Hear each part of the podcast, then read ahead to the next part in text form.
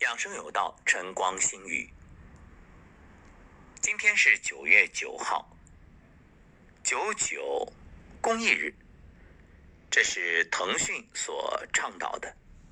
那么，虽然我们说行善不是在哪一天，但是有这样一个日子，让大家更好的、更集中的去做善事，并且把这种善言、善行、善念推广。传播，这是很有必要也很有意义的。人们常说好人有好报，其实无论是从哪个角度去分析，这行善确实是养生的重要条件。按照宇宙的法则，越给越有，或者说爱出者爱返，福往者福来。当你去行善的时候，其实这个能量它会回流。你给出去的是积极的能量，回流的当然也是积极的，而且这种回流会是几倍、几十倍甚至更多，所以无形当中它会帮你消除你的病气，不知不觉你所谓的病可能就好了。有人说有那么神奇吗？好，那今天的节目我们就谈谈这行善与养生之间的关系。当然，在分享之前，有一点要说明：你不要以养生为目的去行善，而应该是但行好事，莫问前程，只问耕耘，不求收获。因为一切是种因得果，水到渠成。倘若你急功近利，你说：“哎呀，我为了我的身体好，我去做好事儿，或者我做了好事就一定要回报，我马上就去查一查我的身体肿瘤小了吗？”这个呃，疼痛的问题还疼吗？那你这个太刻意，太刻意的事儿，往往可能事与愿违，就是很难让你如愿以偿。不是说没作用、没效果，而是你太刻意了。正所谓欲速则不达。那么道家认为，善能生阳，恶能生阴。我们都知道，养生养什么？养阳气呀。人有阳气，那是活人在阳间；那阴气重，或者说压根儿就没了阳气，那是什么人？你想想看，阴间什么人啊？所以能够增加阳气的，那当然是养生。说到这儿呢，忽然想到一个话题，就是性本善还是性本恶？这个一直是争论不休。无论是古今中外，都是这样。事实上，大家想一想，就像一地落花，消极的人说：“哎呀，好惨啊，凄凄惨惨戚戚。”那积极的人呢，说：“真美啊，你看，落英缤纷。”而且落红不是无情物，化作春泥更护花，它本身就是一种循环。包括人类的死亡、生老病死都是正常现象，它是符合天道、符合大自然的一个规律的。有的听友可能不解啊，说生老病死既然是人之规律，那你还养什么生啊？你病就病了，你这个死就死了，你还干嘛要违背规律？不对，病也好，死也好啊。我们说，人要尽终其天年，就我们要活到老天给我们的岁数。你活不到，那本身这个病也好，这个死也好，那才是违背天道，是你做了很多错事儿，你没有按照老天的规律去维护你的身体健康，没有去好好生活，所以那才是错。我们要把这种错纠正过来，按照。正常的规律去生活，这才是合道。那么关于人性啊，孔孟认为人性本善，荀子认为人性本恶。其实人性是包含了善与恶，且人性的善与恶是对立统一的。就像我们大家所熟知的太极图啊，黑白对立融合，阴极生阳，阳极生阴，阴中有阳，阳中有阴。因为太极图里面不也是吗？黑中有白，白中有黑，啊，黑到了极就是白，白到了极就是黑，物极必反嘛。所以它有融合，也有斗争。当能够达到一种和谐的状态，就表现出了圆的外形，圆融嘛。道家的无为看透了善恶的本质。我们来说说为什么行善为养生之本。你看，一个人做了好事他会心生愉悦之情，因为帮助他人的时候会感觉到自身存在的价值。古人讲“仁者寿也”，一个人做了恶事会担惊受怕，在伤害他人的同时，自己也会受到良心的谴责。所以，天知地知，你知我知，你永远逃不脱的是自我的审判。那些伤害别人的人。精神长期处于焦虑紧张之中，就造成身体各项机能紊乱，所以很容易生病。你看很多那些贪官也好，或者是身背命案之人啊，就是逃犯吧，被抓到的时候，第一句话，哎呀，先叹一口气，然后如释重负，说今晚终于能睡个好觉了。对呀，惶惶不可终日，如丧家之犬。每天活在恐惧里，吃不下，睡不香，你说能好受吗？那这样的情况，身体能好吗？即使当下还没发病，没看出什么问题，但其实啊，他已经在发病的过程当中，在酝酿疾病。不久前的一档节目，我们也特别说到了这一点，什么呀？你看人为什么得糖尿病？有人说我根本不吃糖，我怎么还得糖尿病？为啥呀？因为你的压力太大了，压力大，你的内分泌系统就处于一种兴奋状态，然后啊，基本上是一种备战的感觉，就是随时准备战斗。结果你的肾上腺素分泌过多，然后你的身体又要分泌胰岛素去做这样一种平衡，那就这样一点一点的，每日承受的这种压力。导致自己最终形成了糖尿病。一位贪官曾经说：“，自从纪委调查以来，我就没过过一天安生的日子。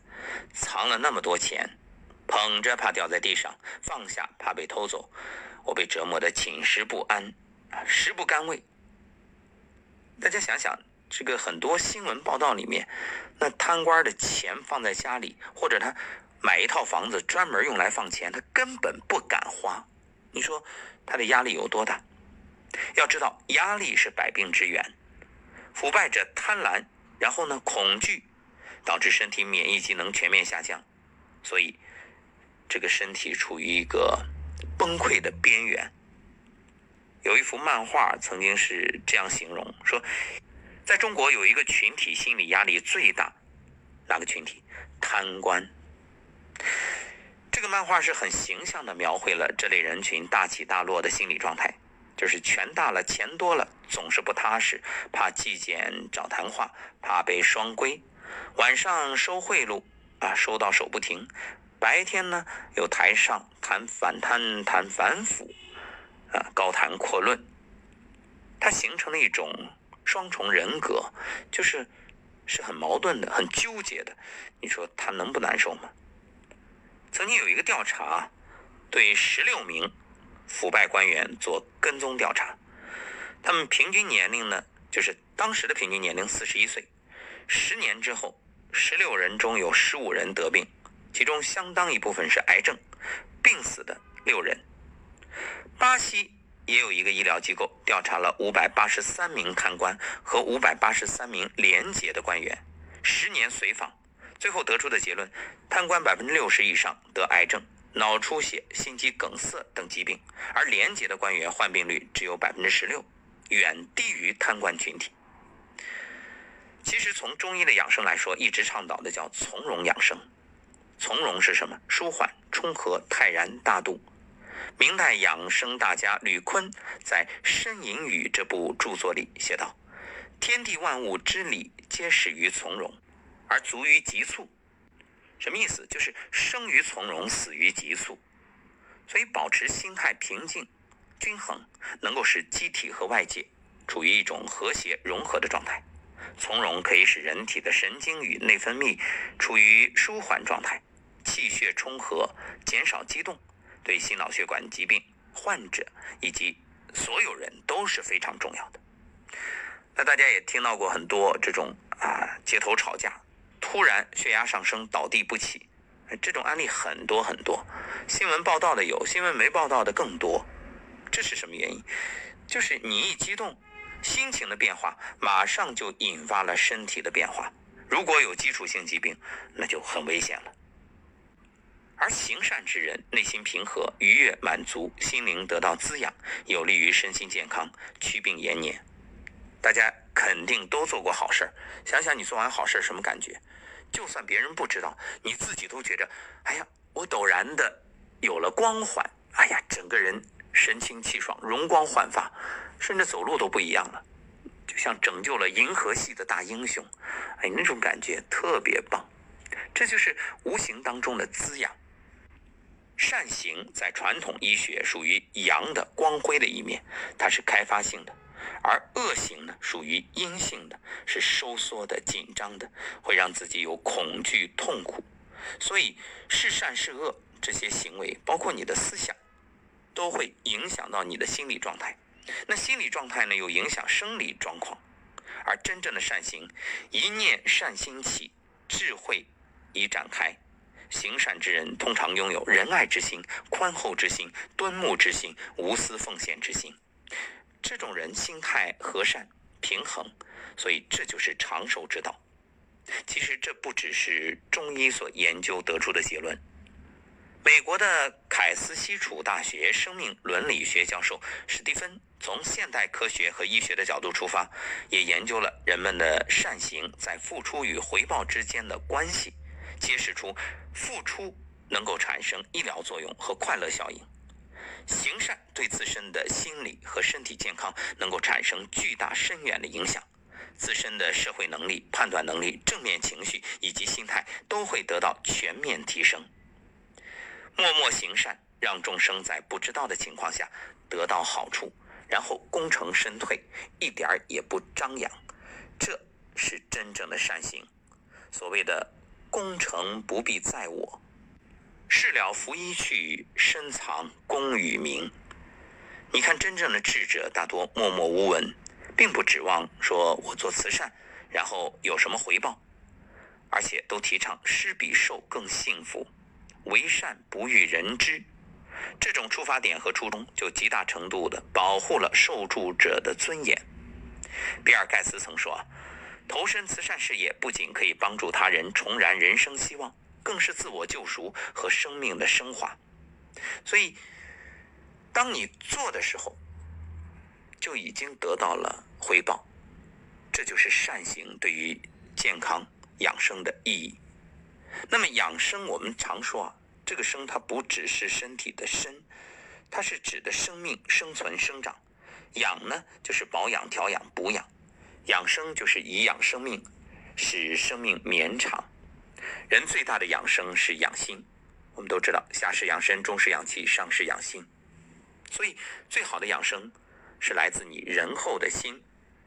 现代人的病大多由心而生，行善可以让养生之路更顺畅。行善者并不刻意寻求回报，但回报却往往在不经意间翩然而至。行善除了帮助别人，还能带来自我满足，有一种愉悦感，是平衡心理、培养。正气的最好方法，所谓正气存内，邪不可干。那么善行是健康的道德基础，展现在外显空间的善行，与存在于主体内隐空间的善心相关。善心支配善行，善行体现善心，善行提供了健康的道德基础，而善心呢，则成为健康的道德根基。我们都知道，健康两大要素：经络畅通，气血。充盈。其实我们的身体啊，有经脉、络脉、血脉、气脉，其中这气脉、血脉与健康有很大的关联。那么气脉畅通，人就健康；气脉淤堵呢，百病生于气，哎，问题就出来了。我们都知道，通则不通，通则不通。那你行善就是在帮你打通气脉。很多朋友都知道，我们说运行小周天、大周天，对吧？它都是在通脉。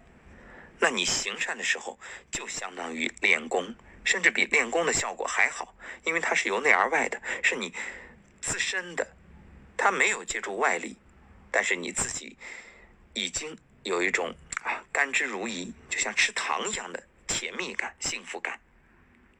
你看，中脉是业力的储藏所，所谓恶因，恰恰是气脉不畅通的原因。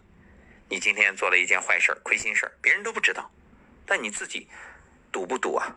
难过不难过啊？那就是恶因。所以我们要说啊，这世界分黑白，白当然为阳，黑为阴。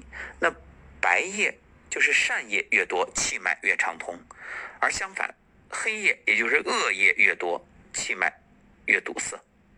所以，当你去做善事。行善越多，善因储藏进中脉，气脉就越畅通。呃，行善可以净化你的气场，畅通你的气脉。而且行善不拘于形式啊，你做什么都可以，为父母做可以，为子女做可以，为伴侣做可以，为朋友做可以，为素不相识的陌生人做也可以，这都是最简单的。你把今天这档节目随手的分享到朋友圈或者你家人朋友的微信群，那或许就能够让听到的人豁然开朗。他天天在寻求，哎呀，我吃什么好？然后我怎么去解决我当下身体的这个疾病？结果听完今天这档节目，豁然开朗。哦，原来我只要用心做好事就行了。